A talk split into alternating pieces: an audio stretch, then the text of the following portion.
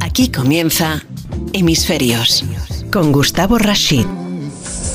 Bueno, uno de los temas eh, que es interesante hoy en día, justamente en estos tiempos de cambio, es el liderazgo. Parece que todo lo que tiene que ver con el tema ambiental, con el tema social, con el tema empresarial, eh, amerita un cambio. Eh, algunos le echan la culpa quizá más de la haber dinamizado este cambio el tema de la pandemia, pero yo en realidad creo que desde hace bastante tiempo hacen agua algunos métodos, metodologías eh, desde la educación a la formación profesional y hasta el ejercicio de las distintas profesiones en donde parece que la innovación, esta de la que tanto hablamos, no se pone de manifiesto en cambiar esos métodos, esas formas de gestión, etcétera, etcétera.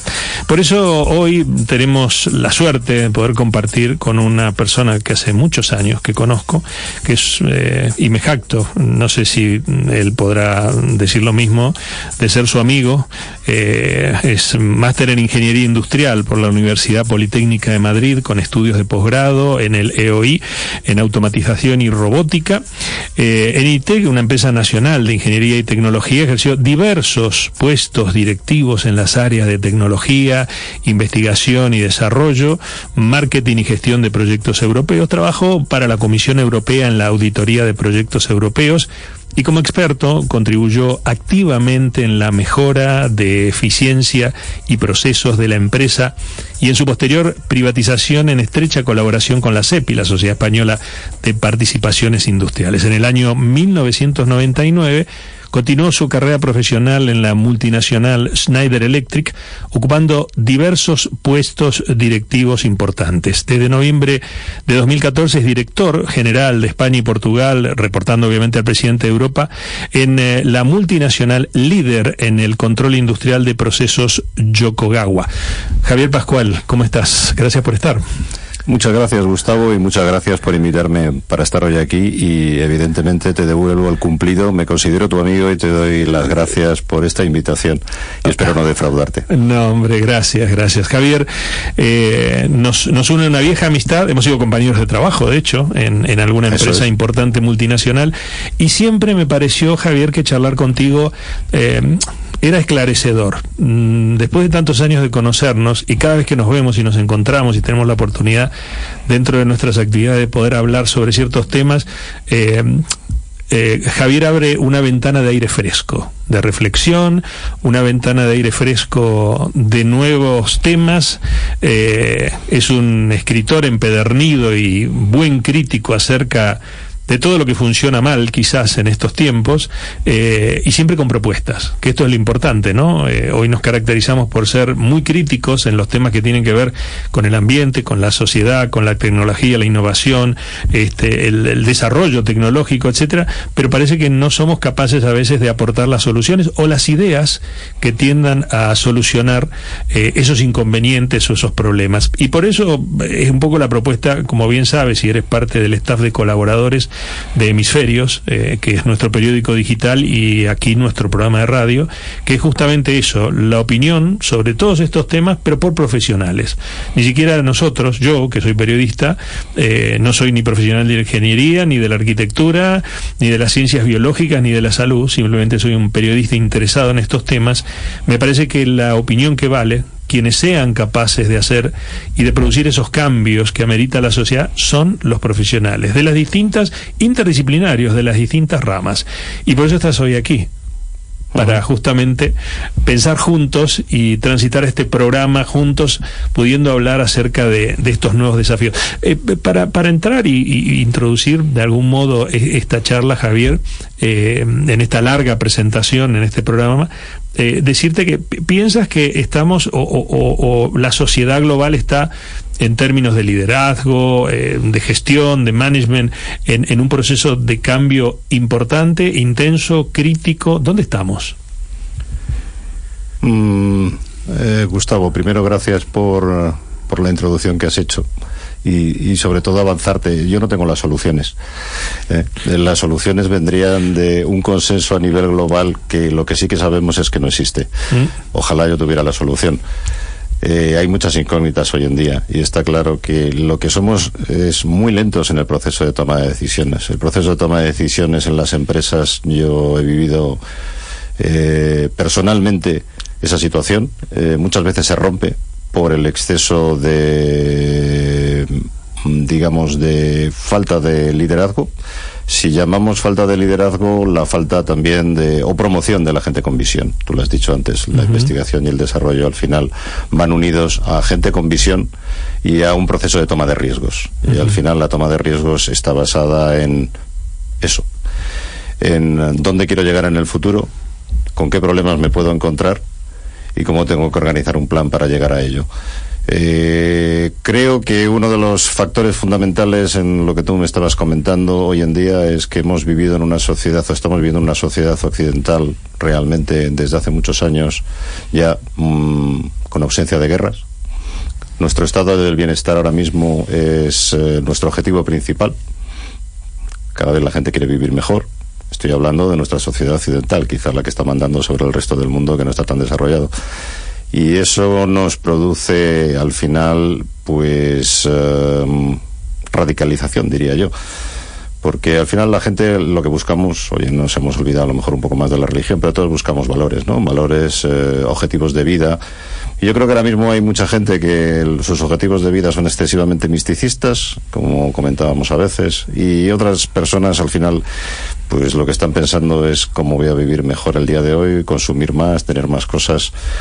Esto hace una sociedad que realmente se está enfrentando a una serie de cambios importantes, en la cual yo añadiría que todo el exceso de información que tenemos hoy en día, todo este exceso de información no está ayudando al proceso de toma de decisiones. Yo creo que lo que está haciendo es creando todavía más confusión donde los líderes viven en nebulosas, los lo vemos hoy en día los políticos, cuando tienen que tomar decisiones, llevan a 100 o 200 personas detrás de ellos, cada uno de los países, para hacer PowerPoints. Todos sabemos lo que son los PowerPoints hoy en día y para lo que sirven.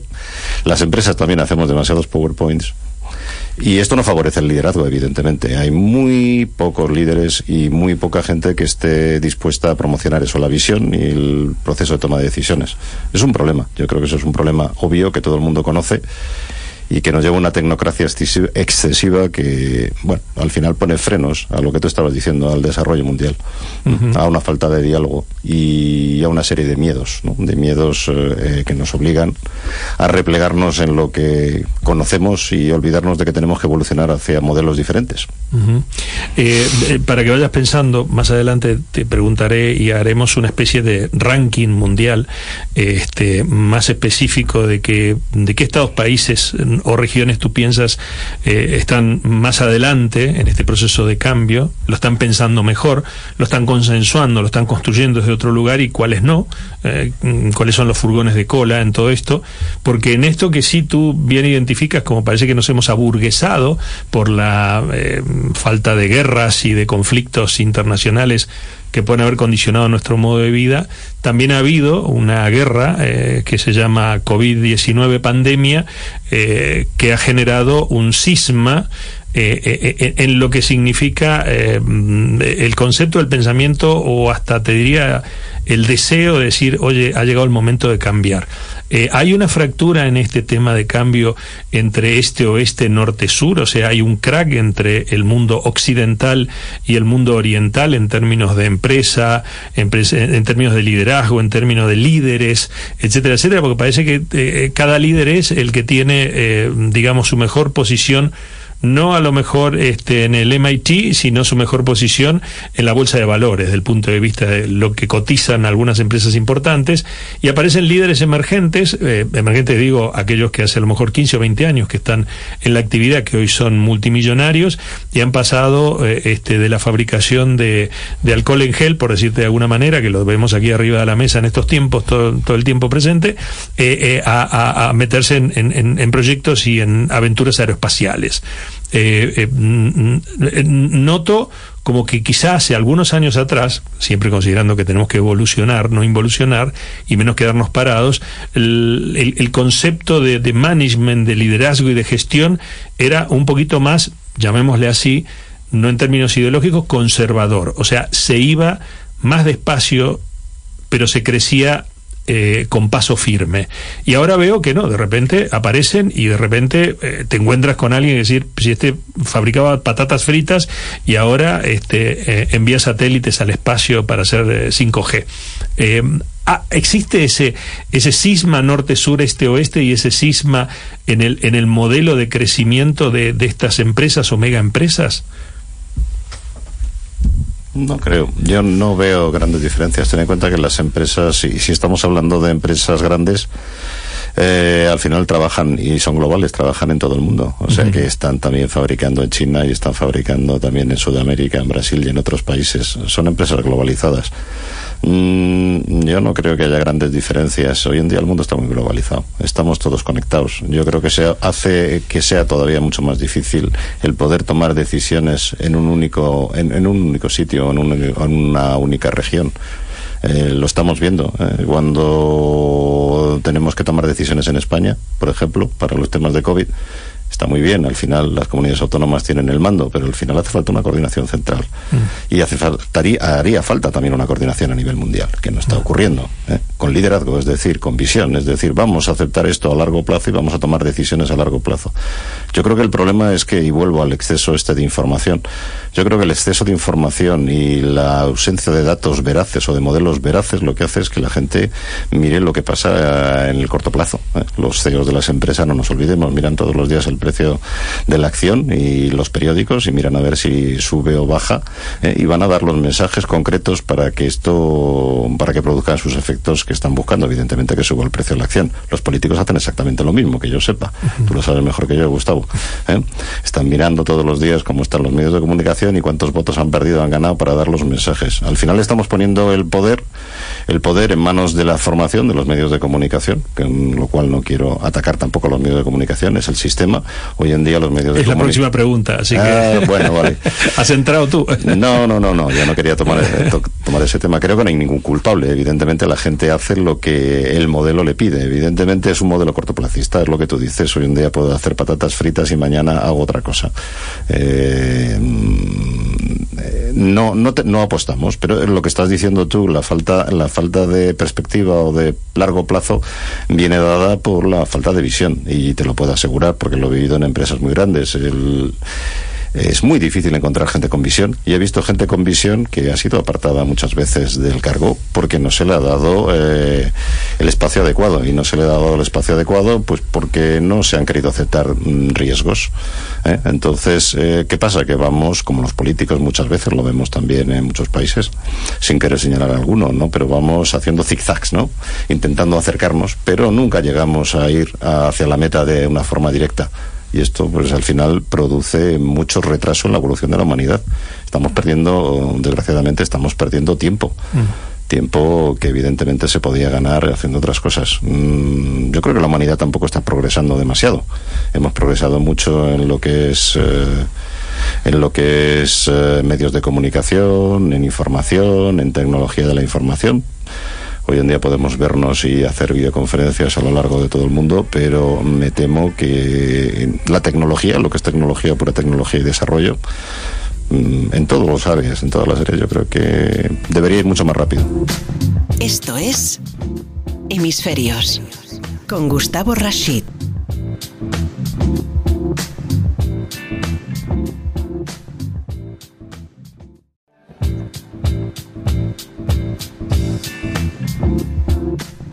Comienza Hemisferios con Gustavo Rashid.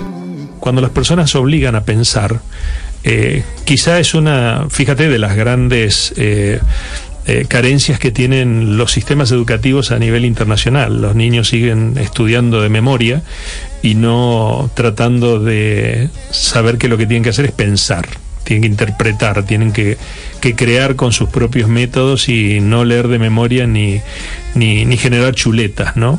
Eh, quizá también es eso uno de los, piensas tú Javier, uno de los eh, grandes problemas hoy de, de, la, de esta carencia de liderazgos a nivel global. Eh, ¿Empieza en la educación? Hombre, Gustavo, creo que también lo hemos comentado tú y yo algunas veces. Yo creo que el gran problema que tenemos hoy en día es que mm, invertimos en educación, gastamos dinero en educación. Se supone que teníamos que tener una sociedad mejor educada pero yo creo que la sociedad hoy en día no tiene el nivel de educación que requiere un sistema democrático uh, potente.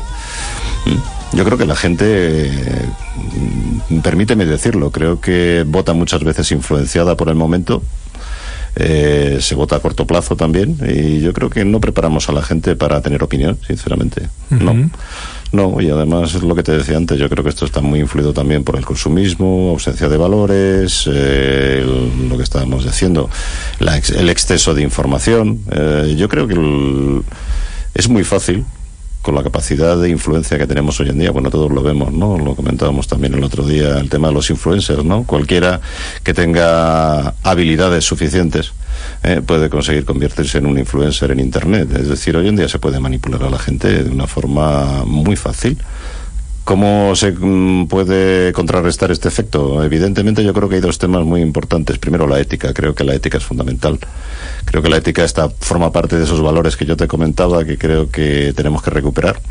Creo que la, ética en los medios de comunicación es fundamental. Mm, a mí siempre me ha gustado mm, la ética que han demostrado, yo creo que más antes que ahora, los medios de comunicación, por ejemplo, en Estados Unidos, donde tenían unos, tenían unos sentido ética muy importante y evidentemente la gente también, los directivos, los políticos, eh, yo creo que tienen una falta de ética bastante razonable. Yo creo que no se puede utilizar la capacidad de informar o de desinformar a la gente para manipularla. Mm. Y la gente evidentemente debería tener la capacidad, evidentemente por educación, eh, de defenderse de este tipo de cosas. Eh, ¿Esto ocurre? Si me lo preguntas a mí, yo creo que no, no sé qué opinas tú, pero creo que hoy en día es un tema que mm, no ocurre.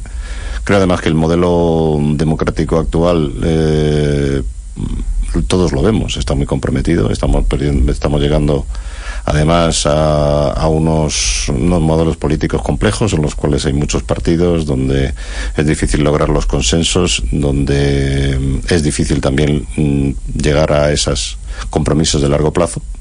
Todo esto mezclado al final, pues si lo miras, nos está haciendo que vayamos a lo que decíamos antes, a que el mundo se desarrolle más lentamente de lo necesario o no en, la, no en el camino adecuado. Yo creo que sí, la educación, lo que me preguntabas, fundamental. Fundamental a todos los niveles y también la ética. Las ideologías eh, de algún modo generan, eh, eh, por ahora te lo pregunto en el ámbito educativo, una, un permanente cambio hacia, hacia modelos inferiores en materia de, de, formación, de educación de los individuos. están presentes porque, bueno, cambiamos cada cuatro años de modelo educativo y le ponemos un nombre diferente. Cierto. Cierto, pero no solamente el modelo educativo, es que cambiamos el modelo educativo, cambiamos los modelos productivos, cambiamos los modelos de gestión de la agua, la gestión de la energía. Esto no puede ser, porque al final no es rentable, o sea, es, es una locura. Yo por eso creo que la estabilidad en los sistemas educativos es fundamental. Eh, y también la estabilidad en la administración. Eh, también lo hemos comentado alguna vez. Mm. Eh, creo que los países que, bueno, Francia siempre lo ha hecho, que mantienen una administración lo más apolítica posible, son países que al final preservan mucho mejor esa visión y ese control al final de los medios que tiene un país para desarrollarse y para sembrar en el futuro.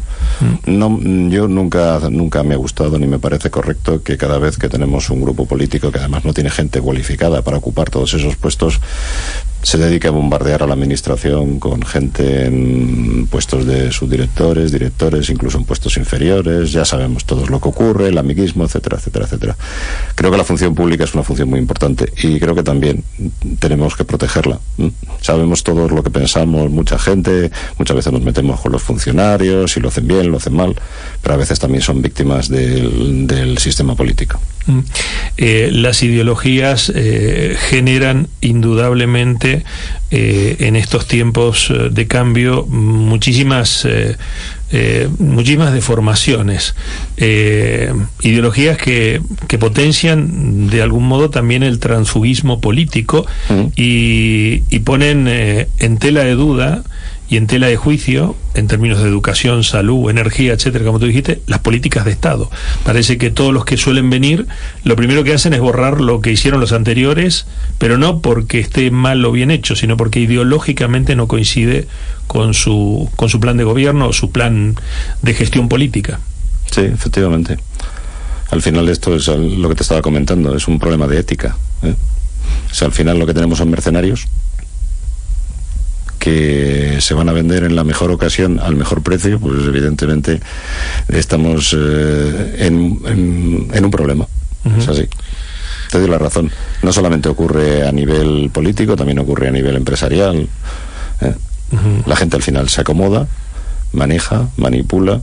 Eh, y obtiene los mejores beneficios en cada momento. Esto no sé si es el estado del bienestar o del estado del bienestar de cada uno en particular. Eh, la gente de la que tú hablas, Javier, eh, dice que en los últimos años, no sé si poner una medida, el último lustro, el último, la última década, o como le quieras llamar, eh, todo el sistema y en general el de la ética, el de la lealtad, la honestidad y, el, y, el, buen vivir y, y el honor se ha deteriorado y mucho. Eh, siempre pregunto, y cuando más cuando nos toca mm, visitar otros países en donde otrora el estado de bienestar ha sido realmente notable y, modelo a nivel internacional, eh, la pregunta es siempre cuándo empezó todo esto, cuándo se empezó a deteriorar eh, algunos dicen a partir de determinados procesos dictatoriales, otros a través de determinadas eh, crisis globales en términos de economía financiera, etcétera, etcétera. Si tuviéramos que pensar lo que está hoy pasando en España, por ejemplo, a nivel social, a nivel político, mediático, institucional, empresarial, más allá de las crisis, más allá de las burbujas económicas que nos han hecho tanto daño, eh, más allá de, del parate de una pandemia, cuando empezó a deteriorar esto de que la palabra bastaba y alcanzaba y el buen nombre y honor se han transformado en una moneda de cambio, piensas tú? Oh, yo creo. Es una pregunta difícil, pero bueno, a mí, me encanta ponerle época, decir, oye, mira, yo creo que esto empezó en, en, los 90, en los 80, en los 2000, en fin, tiene que haber un punto de inflexión, porque no es un proceso natural, todo esto ha sido generado por algo. No, yo creo que es una buena pregunta, desde luego. No creo que haya sido, no creo que se identifiquen al mismo, al mismo tiempo en todas las sociedades, para empezar. ¿eh? Yo creo que hay sociedades en las cuales eh, quizá se ha, mm, se ha preservado más. Yo veo que todavía, por ejemplo, Latinoamérica, siendo países que todavía están en desarrollo, el nivel en cuanto a trato, educación, valores, quizá en algunos nos puedan enseñar cosas, sinceramente, por mi experiencia allí. Eh, creo que en Europa ha sido diferente. Yo creo que en Europa seguramente empezó en los años 60, eh, los años 60, 70, en los cuales empezó, empezó un una nueva forma de vivir y empezó a haber un bienestar muchísimo más acusado dentro de la gente y bueno, pues se fueron perdiendo poquito a poco esos valores, yo creo. Se nota eh, cuando pensamos en el, en, el, en el ámbito o en el ambiente de, de los países que están en el espacio Schengen, eh, que España ha bajado y ha deteriorado muchísimo esa calidad de la ética, por llamarlo de algún modo. ¿Tú crees que en España, eh, en cuanto a ética, estamos peor que en otros países? No, no, simplemente pensar en, dónde estamos. Eh, hay hay tanto, tanto deterioro y tanto transfugismo eh, en todos los ámbitos y en todos los escenarios que realmente esto de, los tiempos, de los procesos, de la ineficiencia, de la falta de management, de el vilipendio de los visionarios, de la falta de premiar al talento, y, a la, y, al, y, al, y, al, tema innovador o la mentalidad innovadora de las personas hace que creo que las sociedades se deterioran de algún modo. Efectivamente, no, eso está claro. Las sociedades se van deteriorando poco a poco y pierden, el, pierden los objetivos. Pero yo no pondría ningún premio a ningún país en Europa. ¿eh? Eh, la experiencia que yo he tenido y hablando con amigos míos en otros países, eh, te puedo decir que quizá lo que pasa es que en España, los que lo vivimos de cerca en España, quizá lo aireamos más eh, y se ve más. Pero mm, si te fijas, al final esto ocurre en todos los sitios. ¿eh? Y lo que estamos viviendo en España y los temas de falta de ética, corrupción, transfugismos, etcétera, etcétera, yo no creo que en otros países sean diferentes, sinceramente podríamos pensar, en Alemania es un país evidentemente que siempre se muestra muy correcto en cuanto a sus objetivos, etcétera, etcétera, etcétera, pero luego empiezas a ver cosas que al final dices, bueno, es que también ocurre allí, ¿no? Más de lo mismo. Más de lo mismo. Por poner un ejemplo, para mí que es un país pues grande, evidentemente, de lo, el más grande de Europa y con una capacidad de rehacerse a sí mismo impresionante en eso. En ese tema, la verdad es que pienso que sí, Alemania, si me preguntas, siempre se reinventan a sí mismos, son sobrevividores y evidentemente todos tiran del carro a pesar de tener sus mismas regionalidades como nuestro país, pero siempre tiran adelante. La verdad es que eso se nota cuando vas allí, se nota. Es un país que se comporta muy bien a nivel, a nivel de, de enfrentarse con los problemas. Pero bueno, eh, sí, pues es un matiz, pero vamos, si vas a hablar de corrupciones, hemos visto corrupciones también allí y bueno, corrupciones a gran nivel, ¿no? Yo creo que en España quizá tengamos corruptelas mm, a menos nivel incluso que otros países, todos hemos visto los temas de los submarinos eh, franceses con Sarkozy, etcétera, etcétera. Estamos hablando de ministros ¿eh? involucrados, o sea, que es que ocurre en todos los sitios. Esto es Hemisferios con Gustavo Rashid.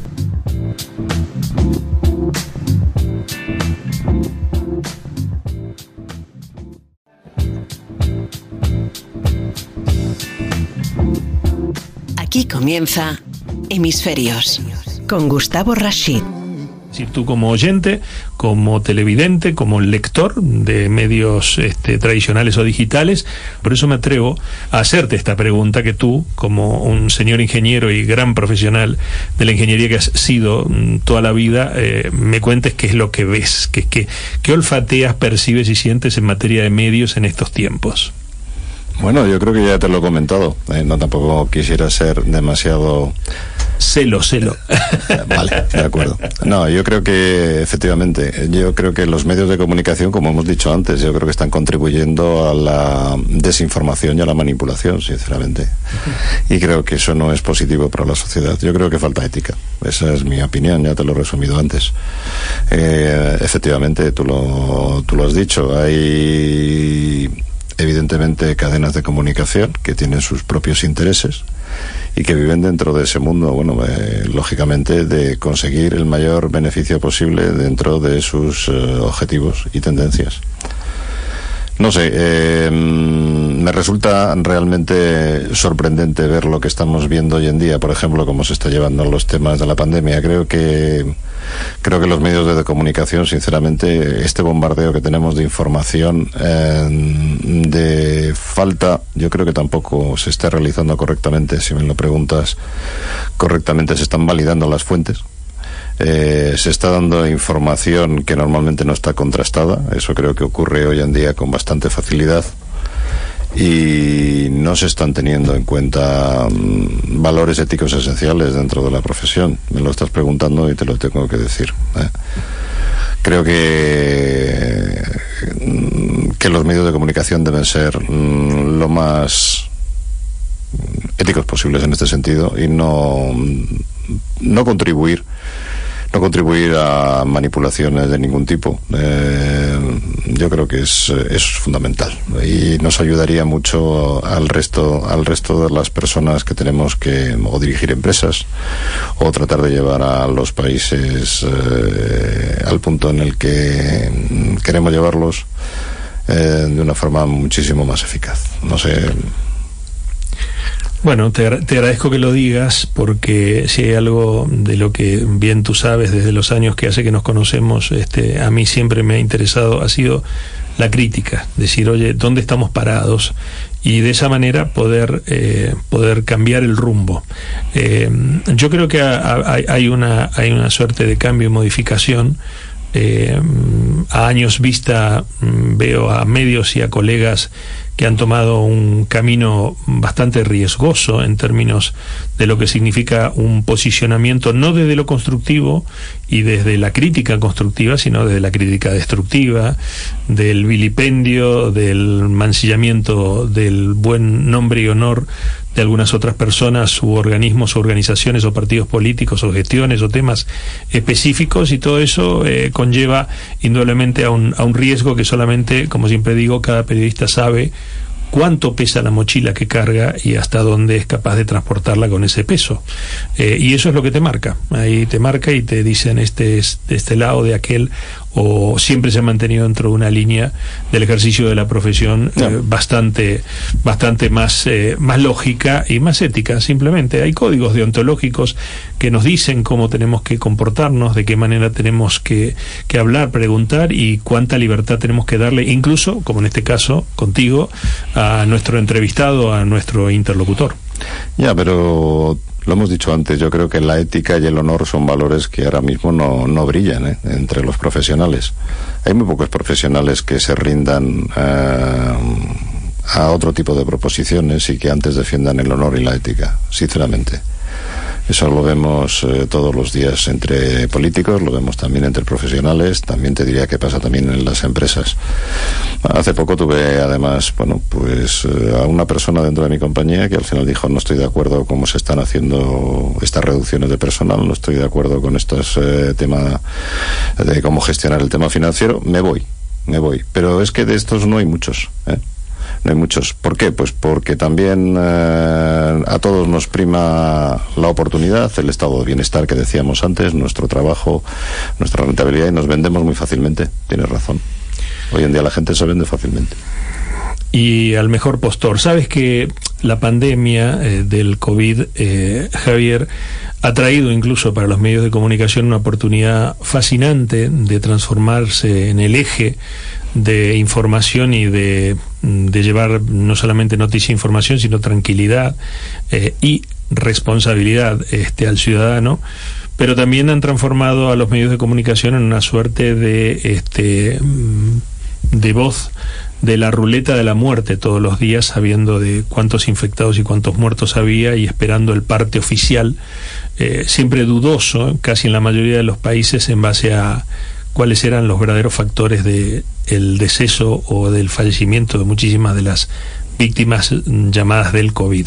Eh, los medios sufrieron un golpe enorme en todo eso y yo siempre dije que era una gran oportunidad para poner nuevamente en valor el gran descrédito que hay con respecto a los medios de comunicación por parte de la sociedad y que no lo supimos, yo me pongo adelante también este, porque soy periodista y soy parte de medios de comunicación, y que no lo supimos eh, aprovechar integralmente y hasta te diría este, estratégicamente. Es decir, señores, fíjense que lo más confiable que pueden tener ustedes en estos tiempos en donde estamos encerrados y lo único que hacemos es escuchar, leer y ver, porque no podemos transitar las calles, es tener medios de comunicación fiables, es tener mm. un, periodismo, un ejercicio de la comunicación y del periodismo fiable, lógico, veraz, o sea, como realmente corresponde. Los medios sufrieron esa, esa, tuvieron esa oportunidad eh, y también este, creo que no la aprovecharon muy bien. Esto es un concepto mío de propio de, crítica. Pero bueno, eh, creemos que en estos tiempos de cambio, esas eh, evidentes actitudes transfugistas de grupos multimediáticos, de algunas determinadas líneas periodísticas y programas, etcétera, eh, quedarán en, en, la memoria, pero también en el olvido, porque siento que el oyente, que el televidente, que el lector está requiriendo otro tipo de información, otro tipo de noticias, otro tipo de forma de relacionarse con los medios de comunicación, empezando por la confianza. Mm. Claramente, empezando por la confianza, decir, oye, yo quiero escuchar esto porque confío en lo que esta determinada persona escribe, dice o, o, o, de alguna manera este, promueve.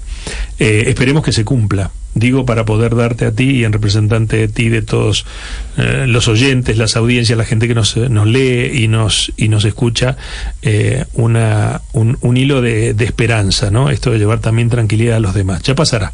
Ya pasará también esta pandemia del exceso de información, que hay tanta y tan mala, empezando desde la que emite la propia Organización Mundial de la Salud hasta la que emiten las propias gestiones de salud de, de, de hasta el más pequeño pueblo este, inmerso en, en, en, la España profunda, hablo de España y también hablo del mundo, esto está pasando en el mundo, y del uso de la biopolítica como escribía Foucault hace muchos años, de este tema por parte no solamente de la política, sino también de los medios, ¿no? que son de alguna manera el canal de comunicación de ese concepto de la biopolítica de Foucault.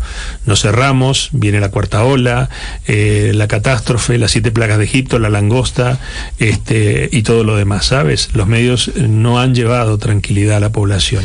Eh, han alarmado y han hecho mucho, mucho daño.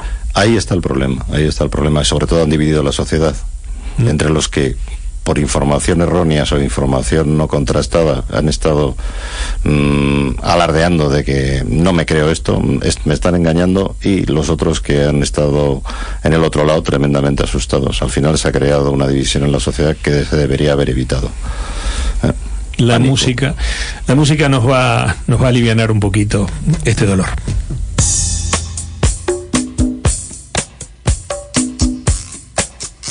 My gang will get you.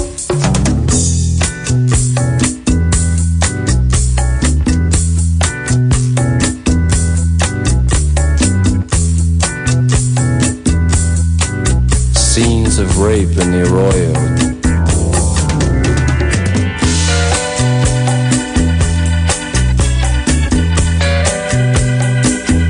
Seductions in cars, abandoned buildings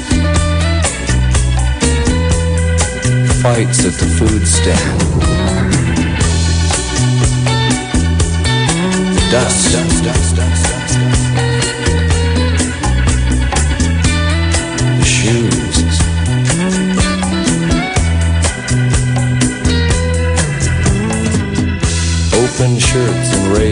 raised collars. Bright sculptured hair.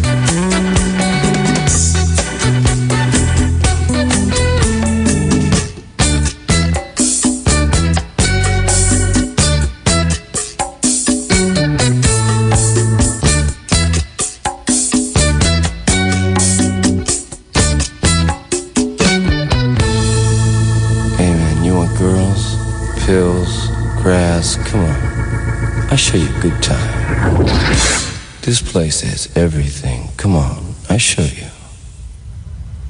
Nunca mejor eh, la elección de nuestro musicalizador eh, de, de, escuchar a Jim Morrison, en fin, divagando y diciendo cosas este, muy extrañas y muy exóticas como las que acontecen en los medios de comunicación en estos tiempos. Bueno, eh, Javier, es nuestro último bloque, cortito, cuatro o cinco minutos tenemos para poder charlar, y sí me gustaría, reencauzando toda esta charla tan interesante que hemos tenido, que te vuelvo a agradecer eh, públicamente, eh, pensar en este proceso de cambio, en esto de que vemos que hay muchas cosas que se hacen mal, que no existen y no están, pero tenemos que resolverlas e ir hacia adelante.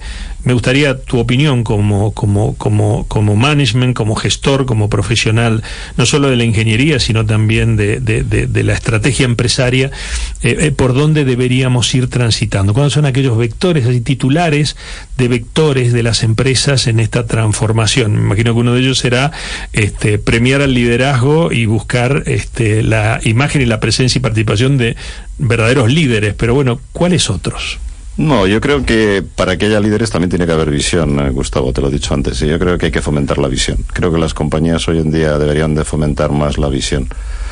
Creo que hay un área de desarrollo en la que todas las empresas grandes están hoy en día y evidentemente mm, debería de haber muchísima más normativa y regulación al respecto la hay, pero luego no la aplicamos, que es todo el tema que está relacionado con la economía circular. Para mí es fundamental. Creo que ya el camino se ha inventado, la economía circular es fundamental, eh, pero no acabamos de definir el modelo. Fíjate lo que va a suponer ahora el reciclaje de todas las baterías eléctricas, hasta dónde vamos a desarrollar el refino del petróleo, cuánto necesitamos para combustibles, que evidentemente aviones eléctricos no creo que tengamos. ¿eh? Eh, habrá que seguir refinando, habrá que seguir produciendo plásticos tendremos que, insisto, buscarle solución a todos los materiales que vayamos desechando de las baterías y hay un programa de reciclaje. Pero yo todo esto no lo acabo de ver claro. Creo que hay que marcar, que creo que hace falta un marco regulatorio importante en el que las empresas puedan estar desarrollando. Yo creo que las empresas, evidentemente, eh, se están preparando mm, dentro de las incógnitas y de las incertidumbres que el mundo actual y los políticos, por desgracia, les están planteando. Creo que creo que estamos en el camino. Ya te digo, la solución es la economía circular. Evidentemente no podemos llenar el planeta de residuos y tenemos que controlar lo que producimos y reciclar lo que ya no usamos. Eso es fundamental. Esto es Hemisferios con Gustavo Rashid.